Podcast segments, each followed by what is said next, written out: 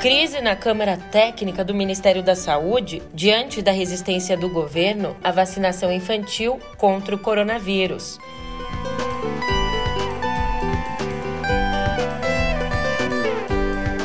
E a Procuradoria-Geral da República defende manter o inquérito contra Bolsonaro por ataques ao sistema eleitoral.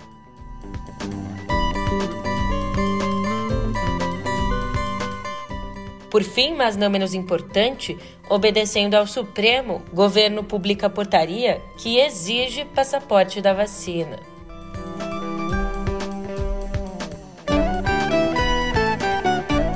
Ótimo de ótima tarde, uma ótima noite para você. Eu sou a Julia Keka e vem cá, como é que você tá, hein? Tá conseguindo organizar as tarefas aí nessa reta final do ano? Ou tá com vontade de jogar tudo pro alto? Pois bem, quem se identifica com essa segunda opção de jogar tudo pro alto são os funcionários da Câmara Técnica de Imunização que assessora o governo no tema da vacinação contra o coronavírus. Inclusive, esses funcionários têm até mesmo ameaçado uma debandada no órgão. Agora, essa e outras notícias no pé do ouvido.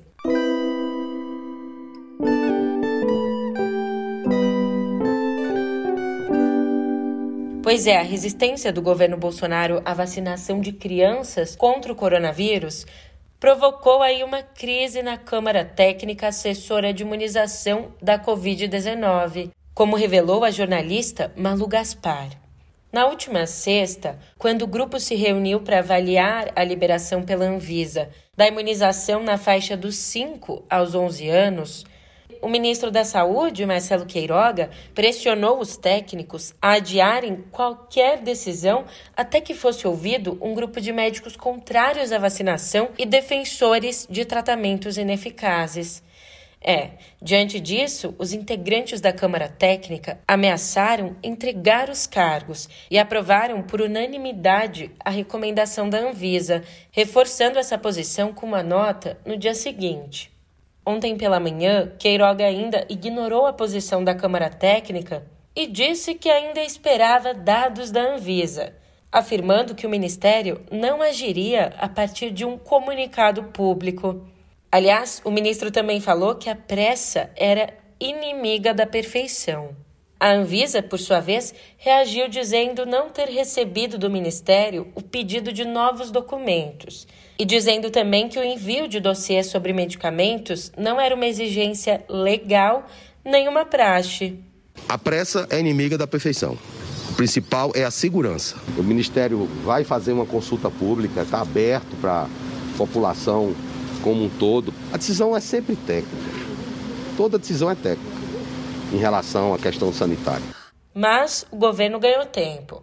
O ministro do Supremo Tribunal Federal, Ricardo Lewandowski, aceitou o pedido da Advocacia Geral da União e estendeu para o dia 5 de janeiro o prazo para que o governo dê explicações sobre como será feita a vacinação de crianças.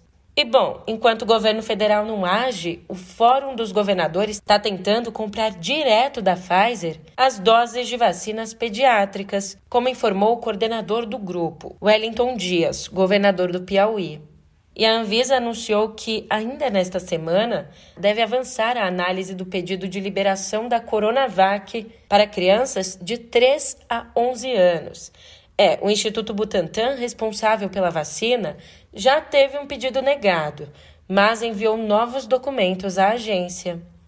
E já nesta segunda, o governo anunciou que será aplicada uma quarta dose de vacina contra o coronavírus em imunossuprimidos, e isso por conta da tendência de redução da efetividade dos imunizantes ao longo do tempo. Também ontem foi publicada a portaria sobre a entrada de viajantes no país com a exigência de comprovante de vacinação, seguindo aí a decisão do ministro do STF, Luiz Roberto Barroso. Portanto, ficou decidido que brasileiros e estrangeiros que vivem aqui no país estão dispensados da exigência, precisando cumprir quarentena de cinco dias e apresentar testes negativos. E por aqui a gente também tem notícias sobre a OMS. Olha, a Organização Mundial da Saúde confirmou ontem que a variante Omicron também contamina pessoas que foram vacinadas ou que se curaram do coronavírus. Segundo Tedros Adhanom, o diretor da OMS, A nova cepa também vem se espalhando num ritmo maior que a Delta. Até então, a variante dominante no mundo.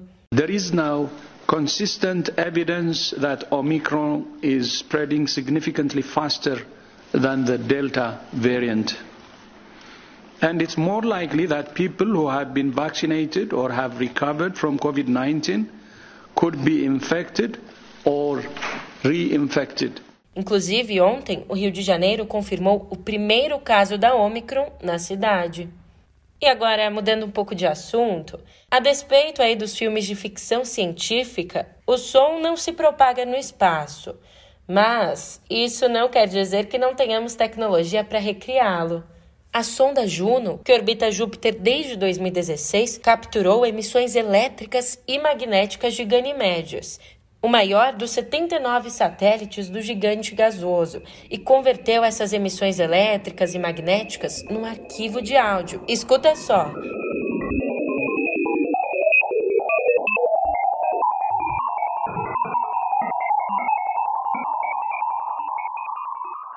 Pois bem, Juno, que no panteão romano é a irmã e esposa de Júpiter, também enviou novas e espetaculares imagens do maior planeta do sistema solar.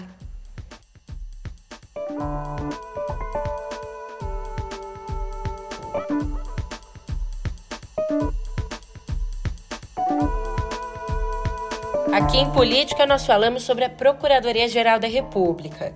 A PGR disse ao Supremo Tribunal Federal que é prematuro encerrar a investigação contra o presidente Jair Bolsonaro por disseminação de informações falsas sobre o sistema eleitoral. O parecer, assinado aí pela subprocuradora-geral Lindor Araújo, aponta indícios de que a live realizada por Bolsonaro em julho deste ano contra as urnas eletrônicas possa ter conexão com as milícias digitais investigadas pelo Supremo. É, na semana passada, a Polícia Federal já havia enviado ao STF um relatório dizendo que Bolsonaro teve atuação direta e relevante para gerar desinformação sobre o processo eleitoral. E escuta só, a nova pesquisa do IPESP, divulgada ontem, confirmou a liderança do ex-presidente Lula nas simulações para as eleições do ano que vem. A pesquisa considerou aí duas simulações de primeiro turno, sendo um primeiro cenário mais restrito e o segundo mais amplo, considerando neste, por exemplo, as candidaturas de Cabo Daciolo, Simone Tebet e Alessandro Vieira. Pois bem, acontece que nos dois casos, Lula tem 20 pontos de vantagem sobre o presidente Jair Bolsonaro. Na primeira simulação, o petista faz 44% a 24% sobre Bolsonaro. Já no segundo cenário, Lula vence por 43% a 23%. Nos dois casos, os candidatos são seguidos por Sérgio Moro, com 9%, Ciro Gomes com 7% e João Dória com 3%. Como a gente tem aqui uma margem de erro de 3,2 pontos, é impossível dizer se o petista supera a soma dos adversários. Agora, também nas simulações de segundo turno, Lula vence todos os adversários, faz 53% a 31% contra Bolsonaro, 52% a 33% contra Moro, 52% a 25% contra Ciro e 54% a 22% contra Dória. Já que a gente está aqui com 2022 em vista, o pré-candidato pelo Podemos ao Planalto, o ex-ministro Sérgio Moro, ironizou ontem o encontro entre o ex-presidente Lula e o ex-governador de São Paulo, Geraldo Alckmin. Lembrando aí que os dois estariam em adiantada negociação para formar uma chapa nas eleições do ano que vem. E então, neste último domingo que passou, participaram de um jantar com advogados e políticos em São Paulo. Sobre esse encontro, Moro escreveu no Twitter, aspas, Impressão minha ou ontem assistimos a um jantar comemorativo da impunidade da grande corrupção? Já o presidente Jair Bolsonaro, que está de folga no Guarujá, não se manifestou diretamente, mas o tenente Mozart Aragão, assessor especial da presidência, publicou no Twitter um vídeo no qual Bolsonaro aparece dançando um funk de letra altamente machista com a legenda, abre aspas, presidente preocupado com o jantar da democracia de Lula e Alckmin. enquanto as de esquerda tem mais pelo que cadela. Bolsonaro salta de paraquedas, Bolsonaro capitão da reserva. E o Bolsonaro casou com a Cinderela, enquanto o Jean Willis só tava vendo novela. Para você que não viu o vídeo, nessa gravação, Bolsonaro aparece dançando com apoiadores numa lancha ali no litoral paulista, onde está tirando férias. E por mais que eles tenham jantado juntos, o jantar não foi de Lula e Alckmin. Organizado pelo Prerrogativas, um grupo de advogados críticos da Lava Jato, o evento contou com os presidentes do MDB, Baleia Rossi, do PSD, Gilberto Kassab, e do Solidariedade, Paulinho da Força. O jantar também teve a presença de parlamentares de nove partidos, incluindo Rede, PSB, PT, PSD e PCdoB. Olha, até mesmo o ex-prefeito de Manaus, Arthur Vigílio, aliado de João Dória, deu as caras ali no evento. Inclusive, todos os presentes fizeram questão de dizer que o evento foi apartidário e negaram a negociação de alianças. Olá, eu sou Pedro Dória. O ano está terminando e as coisas ainda estão acontecendo. Enquanto Gabriel Boric se preparava para celebrar sua vitória na eleição presidencial do Chile, Lula e Geraldo Alckmin apareciam pela primeira vez num evento público. Será que esses dois acontecimentos têm algo em comum? O ponto de partida já está no ar no YouTube do Meio. E falando em Boric, mais de um dia depois da vitória do deputado Gabriel Boric no segundo turno das eleições chilenas, o governo brasileiro foi o único entre os países de peso da América do Sul a não enviar os parabéns. Olha, e existe sim um mal-estar no Itamaraty com essa situação.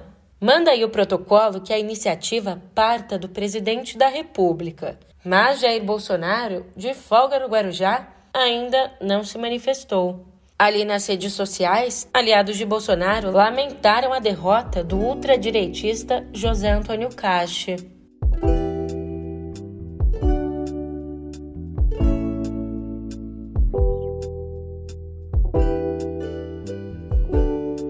Hoje aqui em Cultura eu te conto que a roteirista e diretora carioca Anita Rocha da Silveira saiu consagrada da cerimônia de encerramento do Festival do Rio na noite de domingo.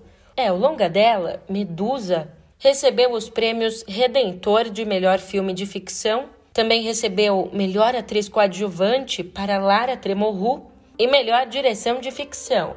Esse prêmio em especial foi dividido com Laís Bodansky, a realizadora de A Viagem de Pedro. Com elementos aí de terror e fantasia, a trama Medusa fala de uma gangue de mulheres neopentecostais no subúrbio do Rio. Isso aconteceu há muitos anos atrás. Ela devia ter a minha idade, mas era a mulher mais devassa de todos os tempos. Ela vivia aqui na nossa cidade, sempre bebendo, sempre dançando. A Melissa reinava. Uma sexta-feira santa, em meio a todos os piores pecados que a gente pode pensar. Vem. Uma iluminada apareceu. Com uma mão, ela foi trazendo um copo com querosene, com a outra um isqueiro. E aí tacou fogo na cara dela. O senhor acha que eu tô possuída? Você tem orado? Sempre.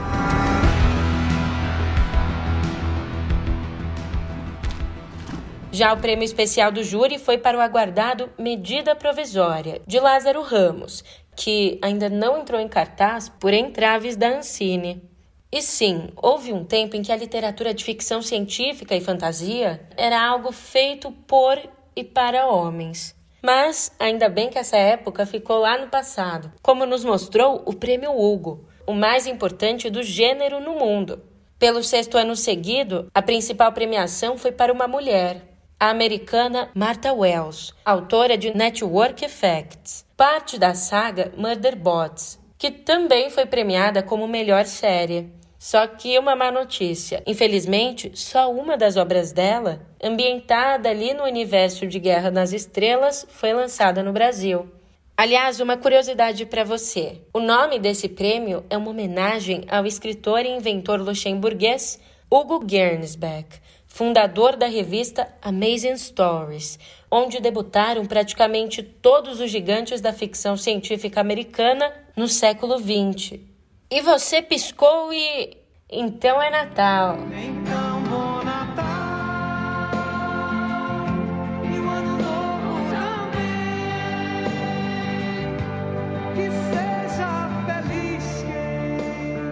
Não, mas eu não vou falar aqui dessa onipresente versão cantada desde 1995 por Simone como pesquisadores têm mostrado, o Brasil tem aí uma rica tradição de canções envolvendo todo o ciclo natalino, incluindo as folias de reis populares no Nordeste. E várias foram grandes sucessos, a começar aí pela mais famosa e pungente, a marcha Boas Festas, composta em 33 por Assis Valente e cantada pelo autor com Carmen Miranda ali no coro. Ah, e é claro, desde então regravada por um sem número de artistas. Todo mundo que você possa imaginar. Olha, conta a lenda que o sambista passava um Natal solitário quando a escreveu. Daí a tristeza dos versos. Já faz tempo que eu pedi, mas o meu Papai Noel não vem. Com certeza já morreu. Ou então, felicidade é brinquedo que não tem. Eu pensei que todo mundo fosse filho de Papai Noel. Bem assim, felicidade, eu pensei que fosse uma brincadeira de papel. Já faz tempo que pedi, mas o meu Papai Noel não vem. Com certeza já morreu, ou então felicidade é brinquedo que não tem.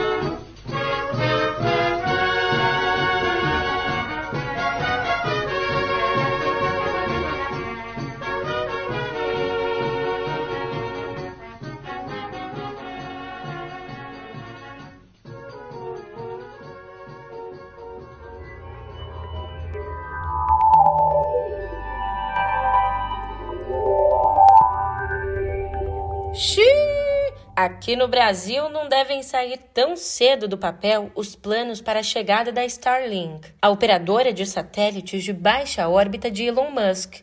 Isso porque a Anatel decidiu adiar a entrada da operadora para uma melhor avaliação do projeto. Há pouco tempo, o ministro das Comunicações, Fábio Faria, e Musk se encontraram para conversar aí sobre a entrada dos satélites da Starlink no mercado brasileiro para a banda larga e monitoramento da Amazônia. O objetivo aí é que a operadora tenha sua constelação de 4 mil satélites funcionando no país até 2033. Mas existe aí uma série de considerações, como avaliar os impactos à concorrência, a observação espacial e a produção de lixo espacial gerada. E agora uma informação sobre ele que sempre aparece por aqui, o metaverso.